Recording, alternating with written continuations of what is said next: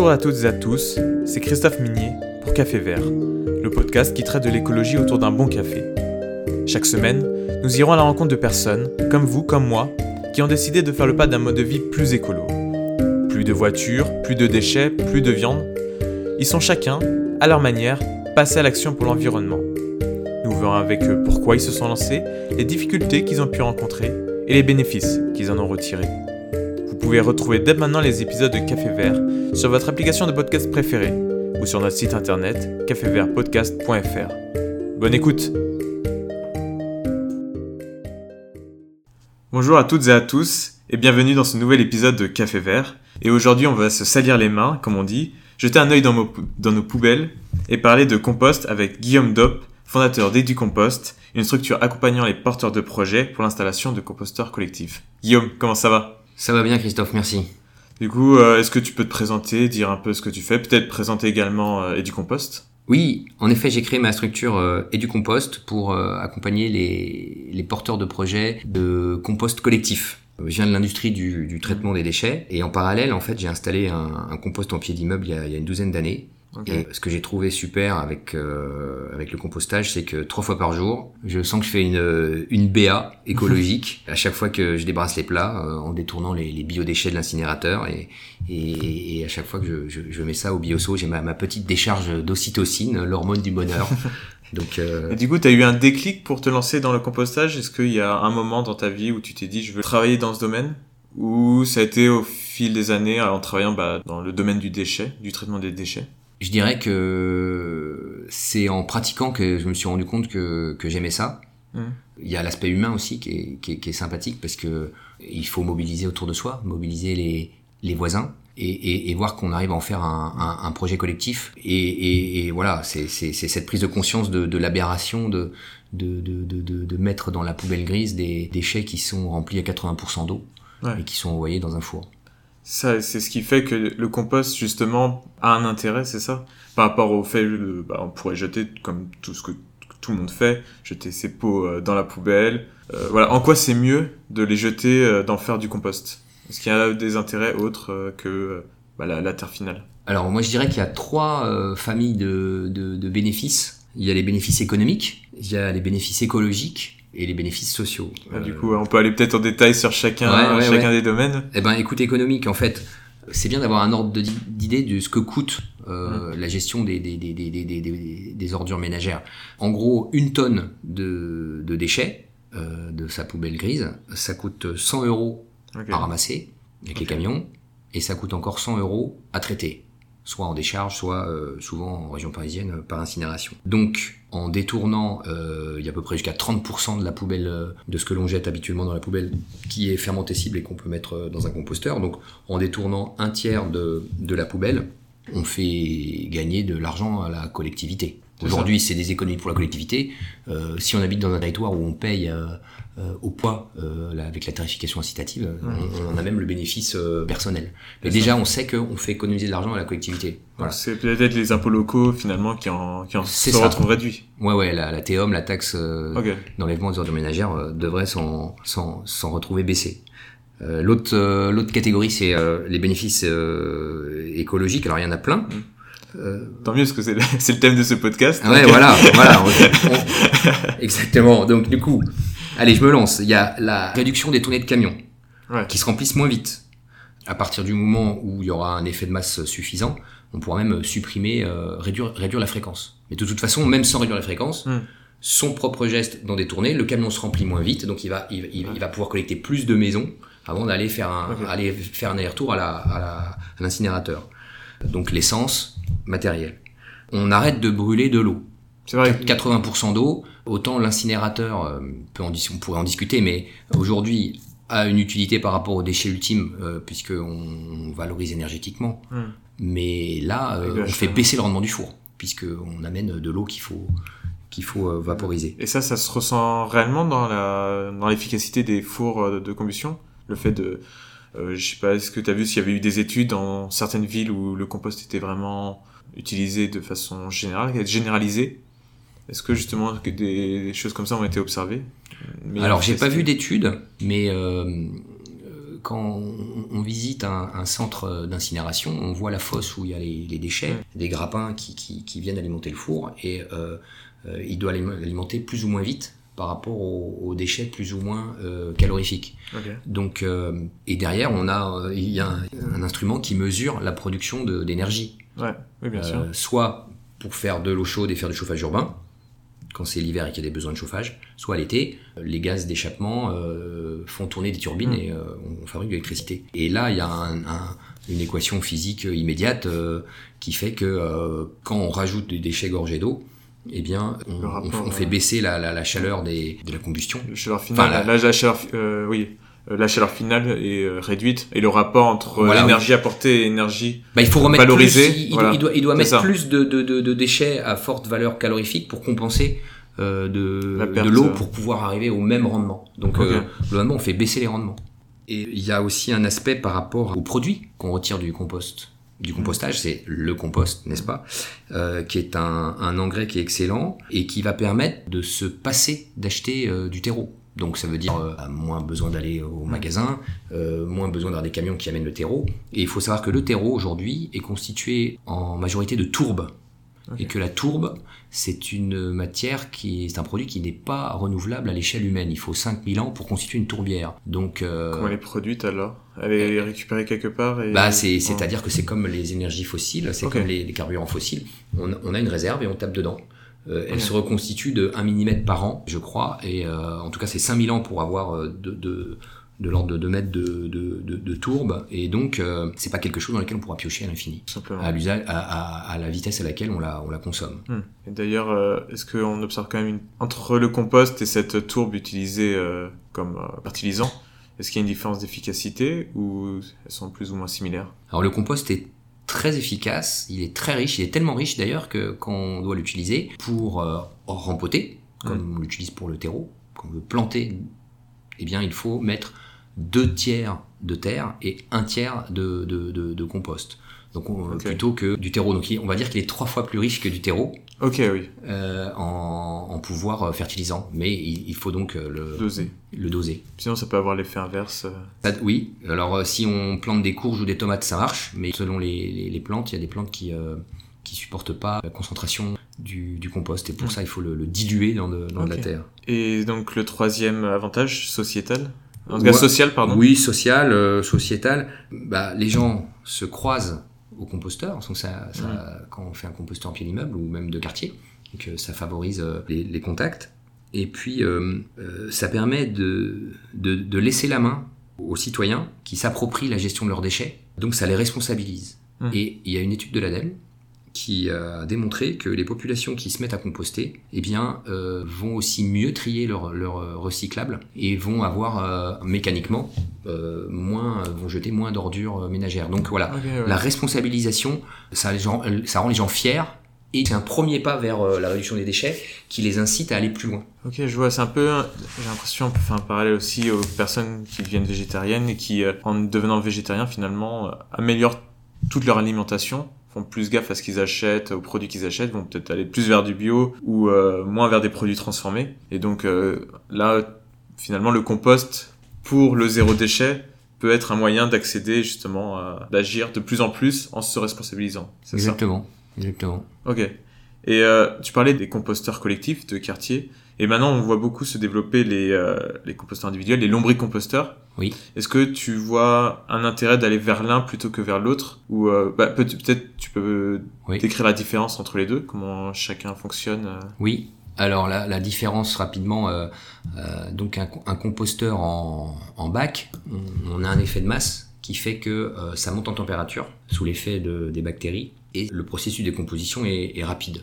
Dans le lombricompostage, on n'a pas d'échauffement et c'est essentiellement les, les vers de terre qui vont faire le job de décomposition. Mais du coup, c'est comme c'est à froid, ça prend un petit peu plus longtemps. Et les vers de terre ont, ont un régime alimentaire un petit peu plus... euh, Il y a plus de contraintes. On peut pas mettre des choses euh, trop dures. Et pour le coup, c'est vrai qu'on peut pas mettre euh, dans le lombricomposteur, on peut pas mettre d'agrumes, d'ail ou d'oignons, Mhm. alors qu'on peut les mettre dans le composteur. Donc globalement, quand on a le choix, si on a la possibilité d'installer un bac de compostage, il vaut mieux le faire parce que c'est beaucoup plus simple. ça a une plus grosse capacité, Hmm. alors que l'ombricomposteur il est plus petit, il faut le mettre chez soi, donc il faut réserver de la place dans son appartement parce que en fait euh, ils ne survivent pas en dessous de 5 degrés. Donc euh, on peut le mettre soit dans une buanderie, dans une cave ou, ou chez soi, mais euh, on peut pas le mettre sur son balcon ou dans son jardin. Ça, faut- Ils survivront pas à l'hiver. Alors que le bac de compostage, lui, oui. Ce qui n'empêche pas d'ailleurs les lombriques de participer à la décomposition dans un bac de compostage. Ils viennent de l'extérieur. Ils viennent, ils viennent du sol, et comme il y a un effet de masse à l'intérieur du bac de compostage, ils, ont, ils ne périront pas, même laissés dehors. Donc moi, je, je tendance à dire, à chaque fois qu'on peut privilégier un composteur, soit domestique, on a son propre jardin, soit on se lance, je vous incite à vous lancer, c'est une super aventure, dans un, une- une- un composteur euh, euh, partagé, faites-le. Euh, mais si vous êtes en milieu ultra urbain, vous êtes que votre appartement, vous n'avez pas réussi à convaincre encore euh, les voisins, eh bien, euh, commencez avec un lombricomposteur, euh, c'est super sympa et ça risque de beaucoup amuser les enfants. Ah, D'ailleurs, un peu plus tard dans l'interview, on vous donnera les conseils pour lancer un composteur collectif, comment, comment le faire finalement, dans la pratique. Mais peut-être on peut tout de suite, tu parlais des, des vers de terre pour le lombricomposteur et même pour le composteur collectif, des vers de terre qui viennent. Euh, quand j'en parle parfois à des amis, quand je parle de compost justement, Ouais. ça les dégoûte un petit peu. Et euh, c'est vrai qu'il y a pas mal de clichés qui sont liés au compost. Et peut-être justement c'est l'intérêt de cette discussion d'un peu casser tout ça, casser tous les clichés euh, qu'on entend par rapport au, au compost. Euh, par exemple, bah, les odeurs, parce que le compost ça pue? Ah là là là là Justement, qu'est-ce que tu peux en dire? Je, je vais te sortir des clichés comme ça et tu vas me dire un petit peu. Oui. euh, le compost ça pue. Le compost, ça pue quand c'est mal géré, Hum. quand c'est mal, quand c'est mal géré ou pas géré, quand c'est juste un dépotoir euh, pourrissoir euh, au fond du jardin, effectivement, ça Ouais. sent mauvais parce que les, les déchets euh, fermentent, ils sont pas aérés, ils sont, ils sont en bloc comme ça. Mais à partir du moment où on a les clés, assez simples, que les secrets que je vais vous livrer aujourd'hui, pour, euh, pour bien entretenir son, son composteur, il n'y a aucune raison que ça ne sente. Je parle d'expérience. Donc euh, le, le secret pour que ça ne sente pas, en fait, il y a trois règles d'or. Trois Ouais. règles d'or quand on veut entretenir son composteur. La première, c'est il faut mélanger des déchets frais, humides, qui sortent de la cuisine ou de la salle à manger, qui sont en- riches en azote, avec les déchets bruns, secs, et qui sont riches en carbone, et qui sont, en fait, qui ont un pouvoir structurant. Quand je parle de, de déchets bruns, par exemple, ça peut être du broyat de, de branches, ça peut être des feuilles mortes, ça peut être des bouts de carton, des, des rouleaux de papier toilette ou de sopalin, euh, des boîtes à œufs. Et donc en mélangeant les deux, on a le rapport carbone sur azote idéal pour euh, nourrir les micro-organismes, d'une part, et d'autre part, on s'assure, avec le pouvoir structurant de cette matière euh, sèche, de laisser passer l'air. J'en viens à la deuxième règle d'or, ouais. c'est de bien mélanger. Il faut déjà faire des apports différenciés, première règle, mais il faut le mélanger et l'aérer. Donc là, il y a des outils, euh, il y a des, des, des aérateurs ou il y a des, des brasses compost. euh, en fait, un brasse compost, c'est une espèce de tire-bouchon géant euh, qui fait une vingtaine de cent- une quinzaine de centimètres de diamètre que, que l'on enfonce dans son composteur et qui permet de, de retirer, euh, de faire des carottages et de, et de bien de bien mélanger. Et ça c'est une règle qui est importante parce que pour fabriquer de l'humus, il y a besoin de, de micro-organismes qui respirent, on dit en mode aérobie. Et si jamais on ne fait pas ça et que on n'a que des déchets humides qui sont pas aérés et qui, et qui prennent en masse, finalement à l'intérieur, il n'y a pas de circulation d'air. Et c'est là que c'est d'autres bactéries qui rentrent en jeu, qui sont anaérobies, et qui du coup au, euh, au lieu de respirer vont dégager du méthane et puer. Donc là il y a double sentence, double peine. Non seulement ça pue, puis en plus vous dégagez du, du méthane qui est un puissant effet, un puissant gaz à effet de serre. Donc voilà, 25 fois plus important que le CO2. exact, tout à fait. D'où l'importance de cette deuxième règle, bien mélangée, aérée. Et la troisième, c'est surveiller l'humidité. Un compost qui est tout sec, bah c'est en l'absence d'eau, euh, rien ne se dégrade. Hein, euh, Mm. C'est euh, un pot pourri. Vous avez des, des vieilles tranches euh, d'agrumes qui vont pas se décomposer parce que c'est tout sec. À partir du moment où c'est humide, là les, les, bactéries, les micro-organismes, les champignons vont pouvoir se mettre à l'œuvre. En revanche, si c'est trop humide, on retombe sur le problème où ça colmate et il n'y a Oui. pas de circulation d'air. Voilà. Après, il y a, il y a ce qu'on appelle un, un test pour savoir ça. Ça, je vais aller te demander justement quelle est la bonne dose d'humidité pour, euh, pour un compost entre les deux. Alors, euh, scientifiquement, je te dirais que c'est entre 50 et 60% d'eau. Maintenant, tu vas dire, euh, ok, merci Guillaume, mais comment, comment, comment on voit ça? Comment on voit ça? Eh ben, il y a un test qui s'appelle le test de la poignée. Donc là, Si vous aimez mettre les mains dans la terre, vous y allez, vous y allez gaiement. Sinon, vous pouvez toujours mettre un, un gant. Donc, vous vous saisissez d'une bonne poignée de votre euh, compost en, en cours de fermentation Mmh. et vous serrez le poing. Alors, soit vous n'arrivez pas à faire un boudin, ça se désagrège tout de suite, c'est-à-dire que c'est trop sec. Ouais. Soit vous serrez le poing et ça, il y a plein de gouttes qui s'écoulent et ça veut dire que c'est trop humide. Et le bon critère, c'est quand vous vous fermez, ça, ça forme un boudin quand vous relâchez la main, mais qu'il n'y avait pas euh, beaucoup de gouttes qui, qui s'écoulent. Un peu comme ça, ou le test de la poignée, ou le test de l'é- comme une éponge. En fait. Ok. Donc voilà, ça c'est assez simple à faire. Et puis avec avec l'habitude, on le voit à l'œil nu après. Mais oh, quand on connaît pas, on peut faire ce test. C'est vrai, c'est simple à faire, mais je pense que j'en connais certains de mes amis qui auraient un peu de, de dégoût à attraper de la terre comme ça, mais comme tu dis, c'est juste de la terre euh, mouillée, pas comme des sels ou, ou autre. On Non, peut non, avoir cette image, donc euh, faut pas avoir peur d'attraper la terre. euh. Non, mais il faut avoir euh, déjà eu l'occasion de plonger ses mains dans un compost. non, mais dans un compost Ouais. mûr, tamisé, dans lequel les, les, il y a une structure grumeleuse, fine, qui sent le bon le- la litière de la forêt et, et, et qui s'égrène euh, entre les doigts comme, comme un sable fin. Une sensation euh, hyper agréable et euh, d'ailleurs euh, quand je fais des animations avec les enfants ils, ils adorent. euh, Il y en a que ça rebute au début, ils me disent ah c'est gras etc. Et puis c'est les idées préconçues qui se font. Et puis Toujours, ouais. quand je les fais manipuler, à la fin ils mettent joyeusement les mains dedans. Et euh, est-ce que c'est également, en suivant cette règle, qu'on évite l'arrivée d'insectes C'est aussi un, un des clichés liés. euh, Oui, alors il y a tous les indésirables. Alors il y a les insectes, c'est-à-dire nous on parle souvent des moucherons. Hmm. Quand il y a des ça. envolées de moucherons quand on ouvre le bac, surtout l'été. Il y a aussi la crainte de voir des rongeurs euh, pulluler. Alors la recette pour éviter ça. Alors pour les, ça se rejoint un peu pour les, deux types de nuisibles. En fait, les moucherons ils pondent dans ce qui est euh, sucré, frais, c'est-à-dire des épluchures de, de fruits que vous allez mettre. Si vous les mettez juste au-dessus du compost, là c'est euh, open buffet pour les, les moucherons qui vont euh, pondre dedans et puis euh, et il va y avoir plein d'éclosions, c'est un cycle assez rapide et puis ils vont repondre dedans, etc. Donc du coup, ce qu'il faut c'est les mettre hors de portée. Donc la- le bon geste d'apport, en fait, quand on apporte sur ces biodéchets dans le composteur, on, Hmm. on vide son seau. Après, on, on étale, on les enfouit légèrement en griffant, et puis après, on met une dose euh, de, de, de matière sèche. hein. Il faut toujours avoir euh, un réservoir de matière sèche à côté de son, son bac d'apport, et on dit, bah, on met pour une mesure de, de déchets, cuisiné de table, on met une demi-mesure à une mesure en, en volume de matière sèche. Et, on, et donc on l'incorpore à la fin. On l'incorpore à la fin en les mettant au-dessus de, de ces déchets frais. Comme ça, on complète la tâche pour les moucherons à, à venir pondre. Et concernant les rongeurs, en fait, les rongeurs, ils aiment bien la matière, euh, ils aiment bien manger comme nous, hein, c'est des Mm. omnivores, des choses qui sont fraîches. À partir du moment où ça commence à se décomposer, ils vont plus y toucher. Donc eux, ils vont être intéressés surtout au tout début. Donc la même chose, si jamais on a, on a, on a mis des, des belles épluchures et qu'on les laisse euh, à la portée et, et très odorantes, c'est là qu'on peut pouvoir avoir un effet d'attirance. En revanche, si jamais on les enfouit, ça va beaucoup moins les intéresser, ils vont se décomposer très rapidement. C'est-à-dire qu'en 48 heures, 24 à 48 heures, le truc aura commencé à, à partir en décomposition, ça va déjà plus attirer les rongeurs. Après, il y en a qui peuvent aimer, euh, si c'est l'hiver, se mettre un petit peu au chaud dans le composteur. Là, c'est la régularité des apports. Vous venez à chaque fois, euh, vous, venez déposer vos, vos, vos, vos- vos biodéchets. À chaque fois, vous faites un petit coup de mélange avec, euh, avec l'outil. À force d'être dérangés, ils vont partir. Et en plus, quand on installe des sites en compostage de quartier, on met des grilles anti-rongeurs pour éviter qu'ils puissent venir. Ok. Bah, là, on- tu parlais des éléments à mettre dans, dans un, composteur, un Ouais. composteur. Matière verte, euh, les épluchures et autres, matière brune. Mais est-ce que, à contrario, il y a des éléments à ne jamais mettre euh, dans un composteur pour des effets négatifs ou parce que ça ralentit le process de, euh, de, de compostage? Oui, alors moi je donne souvent une règle simple qui est le végétal, tout le végétal, rien que le végétal. Avec une exception notable qui est euh, qui sont les coquilles d'œufs. Alors pourquoi cette règle? La vérité c'est que la viande se décompose très bien. Hmm. La viande c'est des protéines.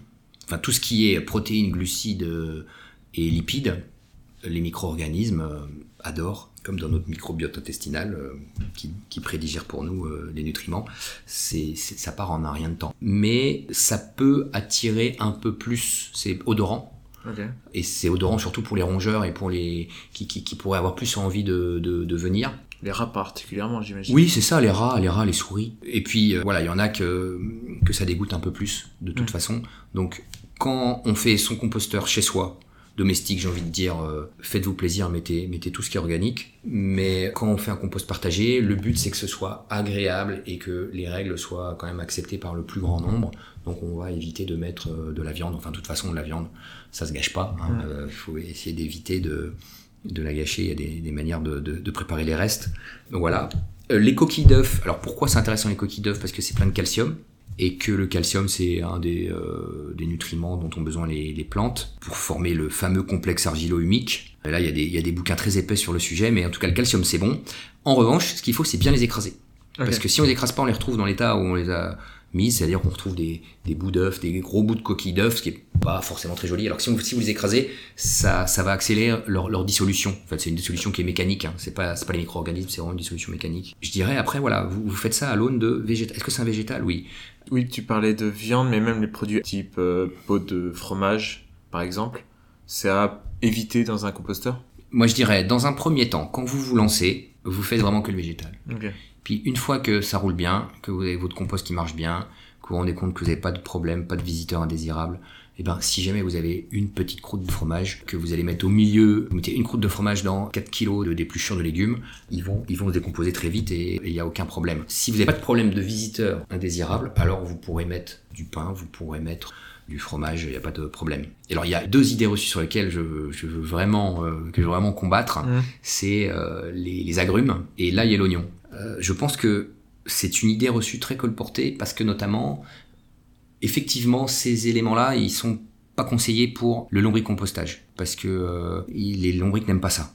Mais en revanche, dans un composteur, vous avez une faune au niveau micro-organisme, vous avez des, centaines de millions de, bactéries, vous avez des champignons, vous avez des colamboles, des perce-oreilles, vous avez des acariens, vous avez plein d'animaux qui vont joyeusement se repaître de tout ça. Et on dit que c'est un petit peu bactéricide mais par rapport à cette richesse microbiologique, ils, vont se défaire en rien de temps. Surtout qu'une pelure d'oignon, si vous voulez, elle est très fine. Donc il faut, faut voir que ça, va, ça offre une surface de contact pour, euh, d'attaque pour les micro-organismes qui est, qui est, très bonne. Et pour les agrumes, on dit parfois ah c'est un peu acide, c'est moins acide mm. qu'une tomate. Et dans le processus de compostage, de toute façon naturellement, il passe par une phase acide okay, euh, au moment de la fermentation euh, aérobie. Donc il y a, y, a, y a aucun problème et, et puis surtout faut faire expérience. Là encore j'ai envie de dire faites-vous plaisir, ayez un esprit inventif, euh, de pragmatique, et si vous ne me croyez pas, testez-le. Moi, j'en fais depuis 10 ans. Peau d'orange, au bout de deux mois, je ne la vois jamais. Donc c'est que, c'est que finalement, ça marche très bien euh, avec. Et ça marche très très bien. Ok, on va passer maintenant à l'aspect pratico-pratique. Ça, j'ai, je connais certaines personnes qui veulent lancer euh, justement un, composteur de quartier. Quelles sont les, euh, voilà, les principales étapes que tu leur conseillerais pour voilà, initier un mouvement euh, au sein d'un quartier ou au sein d'un immeuble? Alors il y a ces deux, deux configurations un peu différentes. Tu veux le mettre en pied d'immeuble sur un espace euh, privé. Ce qu'il faut, c'est euh, soit ce sont des immeubles euh, où il y a une copropriété, donc il faut en parler au conseil syndical, leur leur donner tous les bons arguments écologiques notamment. et en même temps, ce qui est, ce qui est important, c'est d'expliquer que on n'est pas en train de construire un, un bâti là. C'est quelque chose. Si jamais ça ça marche pas, on pourra toujours le défaire. Mais qu'il n'y a pas de raison que ça marche pas avec des gens qui sont motivés et qui sont formés. Donc euh, convaincre le conseil syndical, en parler informellement avec les voisins, et puis mettre ça à l'ordre du jour de, de, de l'Assemblée générale. Parce que souvent, c'est ce que demandent notamment les collectivités pour pouvoir euh, faire la dotation en matériel. Parce que la plupart des collectivités mmh. donnent ou, ou, donnent à prix ou cèdent à prix symbolique le, le, le, matériel euh, pour composter. À partir de là, il faut trouver un endroit dans sa résidence où il y a quelques mètres carrés de terre, qui soit à plus de 5 mètres des habitations pour être sûr de ne pas avoir de, de, blocage de la part des, des habitants. Et puis euh, voilà pour le compostage collectif. Dans le compostage de quartier, alors euh, compostage collectif, sinon il faut, faut demander l'approbation la, la, aussi au bailleur social si jamais mmh. c'est des immeubles de, de location loué. Et dans un composteur de quartier, là, il faut euh, contacter sa, sa collectivité, c'est-à-dire souvent c'est la, la, communauté d'agglomération, et il y a un, un, un, maître composteur qui va être diligenté pour, pour vous aider à monter le, le projet. Okay. Il faut trouver un site où il y a un petit peu d'espace vert, un sol d'où pourront venir les vers de terre mmh. notamment pour l'installer. On, on, installe trois bacs. Il y a un bac d'apport, un bac de maturation et un bac pour la matière sèche. On, je réinsiste sur l'importance de la matière sèche euh, pour que ça soit euh, réussi et que ça, que ça soit un bon compost qui ne sente pas mauvais. Voilà. Et puis essayer d'être une petite équipe, de pas porter le truc tout seul. Il faut être deux trois motivés. Et après, vous allez voir que euh, finalement, vous allez avoir beaucoup de demandes. Si vous vous mettez un petit petite affiche avec un mail de contact en proposant à ceux qui sont intéressés de vous contacter, vous allez voir que parmi les gens qui passent, il y en a plein qui voudront euh, des voisins qui voudront tenter l'expérience. Donc, euh, il suffit d'être un petit groupe au début et euh, les participants vont venir euh, sans aucun problème. Ok, ça marche. Bah maintenant, vous avez plus qu'à qu'à vous lancer, comme, comme on dit. Et donc, on va maintenant très rapidement passer donc, dans la dernière partie de ce podcast, les écolo-tips. Quatre questions courtes, quatre réponses courtes sur les trois thèmes de ce podcast, l'alimentation, la mobilité et le zéro déchet. Ainsi qu'une quatrième question sur euh, les documents culturels en lien avec l'écologie que tu conseilles. Donc, première question, est-ce que tu as une recette végétarienne que tu prépares, que tu aimes préparer et que tu conseilles à, à tout le monde? J'ai envie de vous parler du yaourt. Ok. Yaourt fait maison, sans yaourtière. Comme ça, on n'a pas besoin d'acheter de yaourtière. Eh bien, c'est simplement utiliser euh, son four. Parce que le four est finalement une, une étuve euh, euh, très bien isolée. Enfin, en tout cas, pour les fours de, de- de- de- assez récents, on les appelle vitres froides. Pourquoi ils sont vitres froides parce qu'ils sont bien isolés. Et ils sont beaucoup mieux isolés d'ailleurs qu'une yaourtière où vous avez euh, 2, 2 mm d'épaisseur de plastique que, et quand vous touchez, vous voyez que c'est chaud. Donc il faut euh, moins d'énergie pour maintenir à température, température constante que dans une yaourtière. Donc là, c'est très simple. Je prends, pour commencer, vous prenez un, un yaourt du commerce euh, nature. Vous le délayez dans 2 litres de lait, par, par exemple demi-écrémé. Mm. Un petit coup de fouet. Et puis vous le mettez dans des bocaux. Soit vous utilisez des bocaux. Moi, j'utilise euh, quelque chose que j'aime bien, c'est les, les pots de, de crème fraîche de la marque Vrai. On a le droit de citer des marques, euh, Christophe? Allez-y, hein, allez-y. Ils font 200 millilitres, ils sont un petit peu évasés, ils ont un petit couvercle en plastique repositionnable, donc idéal pour réutiliser. Puis 200 millilitres, c'est mieux que 125, je trouve, pour euh, quand on a des, des ados à la maison. euh, souvent, euh, ils aiment bien ça et, euh, et il faut il faut la bonne dose. Donc du coup, enfin dans le récipient qui, que vous avez sous la main. Et puis euh, vous réglez votre four à 45 degrés et vous le laissez euh, une nuit. Donc moi, je, je fais ça euh, le soir, vers euh, 22h, 22h30. Ça me prend 3 minutes. Hein. Mm. Un yaourt, je délaye, dans 2 litres de lait, répartis. je, je, je répartis dans des bocaux, je le mets au four. Et là, donc j'utilise en plus de l'électricité produite en surplus pendant la nuit, c'est-à-dire après les pics de consommation euh, du soir ou, et de la journée. Là où l'électricité est la moins chère aussi d'ailleurs. Et quand on a euh, voilà effectivement des heures creuses, heures pleines, c'est souvent 22h, 6h, c'est pas pour rien. Donc euh, pendant la nuit, le yaourt se, se fait et au petit matin, quand je me lève, je l'éteins. Une fois que c'est refroidi, je, je le mets dans mon, dans mon frigo et ça fait des très bons yaourts. C'est vraiment simple. C'est- Finalement, ça permet de démultiplier le nombre de yaourts. euh, à Bah, c'est deux fois moins cher, euh, c'est-à-dire que vous arrivez à trouver bon du, du lait à, à 1 euro, du lait bio, on va dire à 1 euro 15, 1 euro 20, de litres, vous allez faire euh, l'équivalent de, euh, de 16 yaourts.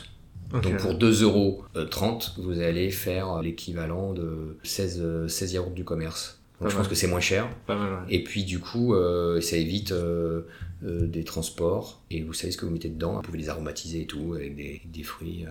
Ça marche. Un endroit en France ou à l'étranger proche, euh, accessible en train, ou que t'as- que t'aimes bien. Ben, pour parler de la France, c'est vrai qu'en ce moment c'est plus facile de faire euh, des déplacements à l'intérieur de la France qu'à l'étranger. Parler de la baie de Somme, où on peut prendre le train. euh, quand on habite Paris à la gare, euh, gare du Nord, on peut descendre à, à Noyelles-sur-Mer. Et la baie de Somme, il y a des très belles villes comme Le Crotoy, Saint-Valery, des villes moyenâgeuses, et des, avec un panorama absolument superbe sur la baie de Somme et une, une gros- très grosse richesse hortinologique. Ok. Et tu vas régulièrement euh, Oui, mes parents ont une maison là-bas et c'est notre lieu de, où on se retrouve euh, favori. pas, pas trop loin de Paris. Ah, c'est pas mal. C'est vrai que j'y ai été une fois et c'est vraiment super joli, euh, ce coin-là, les plages justement. C'est assez impressionnant. Une astuce zéro déchet, autre que le compost, si possible, Oui, oui, bien sûr. euh, que, tu, que tu pratiques ou que tu aimerais pratiquer euh, bientôt. Alors, euh, c'est essayer d'aller chercher à valoriser tout l'aluminium que, que l'on jette. Pourquoi l'aluminium? Parce que l'aluminium, euh, alors comme tous les métaux, c'est des, des choses qui se recyclent à l'infini. Mm. Parce qu'on peut purifier, euh, c'est un élément simple. Les fondeurs le, le, le purifient et le réutilisent euh, à l'infini. Et il faut 20 fois moins d'énergie pour... euh, si vous prenez une canette en alu, il faut 20 fois moins d'énergie pour recycler cette canette et la fondre Et en refaire une que d'aller extraire euh, de la bauxite, le, purifier. euh, Et puis une mine euh, en Amérique du Sud. Exactement, exactement. D'autant que l'aluminium fond à basse température, donc il se recycle vraiment à, à bas coût énergétique. Et donc, petits éléments comme des opercules de bouteilles de lait, comme des opercules de yaourt, comme l'emballage de la vache qui rit, comme des tout petits bouts d'aluminium qui, s'ils sont mis comme ça dans la poubelle jaune, en fait, ne vont pas être recyclés parce que dans les centres de tri, l'aluminium, c'est pas un métaux ferreux, Mhm. donc il n'est pas attiré par un aimant. Donc ils ont d'autres techniques, techniques avec des, des trieurs à courant de Foucault. Enfin bref, ça fait un, on crée comme un, un effet magnétique, mais ça c'est moins fort que pour les métaux ferreux. Donc les petits éléments ne sont ne sont pas attirés. Il faut que la masse soit suffisamment importante. Donc qu'est-ce que je fais? Ben, En fait, simplement, je dédie un bocal dans lequel je mets euh, au fil des jours mes petits opercules euh, divers et variés, mais qui à la fin de deux semaines finissent par euh, remplir mon bocal finalement. Et puis à l'occasion d'une fois où j'utilise une feuille d'alu au four, eh bien, je, une fois que, après avoir utilisé cette feuille d'alu, je, je l'étends, je verse tout mon bocal dedans et je fais une grosse boule. Et cette grosse boule, qui va être euh, au moins grosse comme un, un- un gros point, eh bien, elle est suffisamment grosse, ouais. elle a un peu la taille d'une canette d'alu, et elle est suffisamment grosse que pour être euh, triée correctement dans le, dans le centre de tri. Ok, c'est vrai que je pense que presque personne ne fait ça. et C'est une bonne idée justement pour euh, bah, pour que pour pas gâcher entre guillemets euh, de la matière première. ouais. C'est ça, pour pas gâcher cette, euh, cet alu. Top. Et dernière question, donc un élément culturel, livre, film, événement euh, que tu conseilles pour euh, toute personne qui voudrait s'enseigner un peu plus sur l'écologie. Alors j'ai envie de, me, de revenir au thème de ce podcast Café Vert euh, de- du jour, qui est le, le compostage. Et il y a un ouvrage qu'a écrit Jean-Jacques Fasquelle, qui est un des pionniers parisiens du compostage urbain, qui a écrit Composter en ville aux éditions Rustica. Jean-Jacques Fasquelle, donc facile à lire, plein de bons conseils. Je, je le conseille si vous voulez vous lancer, vous lisez ça et, euh, et vous, vous en sortirez avec plein d'idées et une grosse envie de, de faire. Top, c'est vrai, ça fait un bon complément pour cet épisode de podcast. Si quelqu'un souhaite euh, se lancer dedans, écoutez cet épisode et puis ensuite euh, lire euh, ce bouquin. Très bonne idée. Du coup, c'est la fin de, de cet épisode. Est-ce que tu as quelque chose à dire pour conclure un point que tu aimerais donner? Bon, J'ai juste envie de te remercier Christophe de, de m'avoir euh, laissé la, la possibilité de parler de mon, de mon sujet favori. Ah, Merci à toi d'être venu. de, de tout ce que tu fais pour favoriser les, les échanges, pour réussir l'enjeu de la transition, quoi. La transition économique et énergétique, c'est tellement important. Donc euh, merci pour ce que tu fais. Merci beaucoup. C'est vrai que bon, l'important c'est d'agir et communiquer, en discuter. euh, C'est toujours un petit pas de plus euh, vers ça. Donc, bah, merci à toi également d'être venu dans cet épisode et, euh, et nous on se retrouve bientôt. Salut Guillaume. Allez, bah bonne journée à tous. Merci beaucoup d'avoir écouté Café Vert. J'espère que vous avez aimé ce nouvel épisode. Si c'est le cas, n'hésitez pas à nous laisser 5 étoiles sur votre application de podcast et à partager l'épisode autour de vous. Cela aide concrètement la chaîne à se faire connaître. Nous sommes également présents sur les réseaux Instagram, Facebook et Twitter. On se retrouve très vite pour un nouvel épisode. Et d'ici là, je vous souhaite une excellente semaine. À bientôt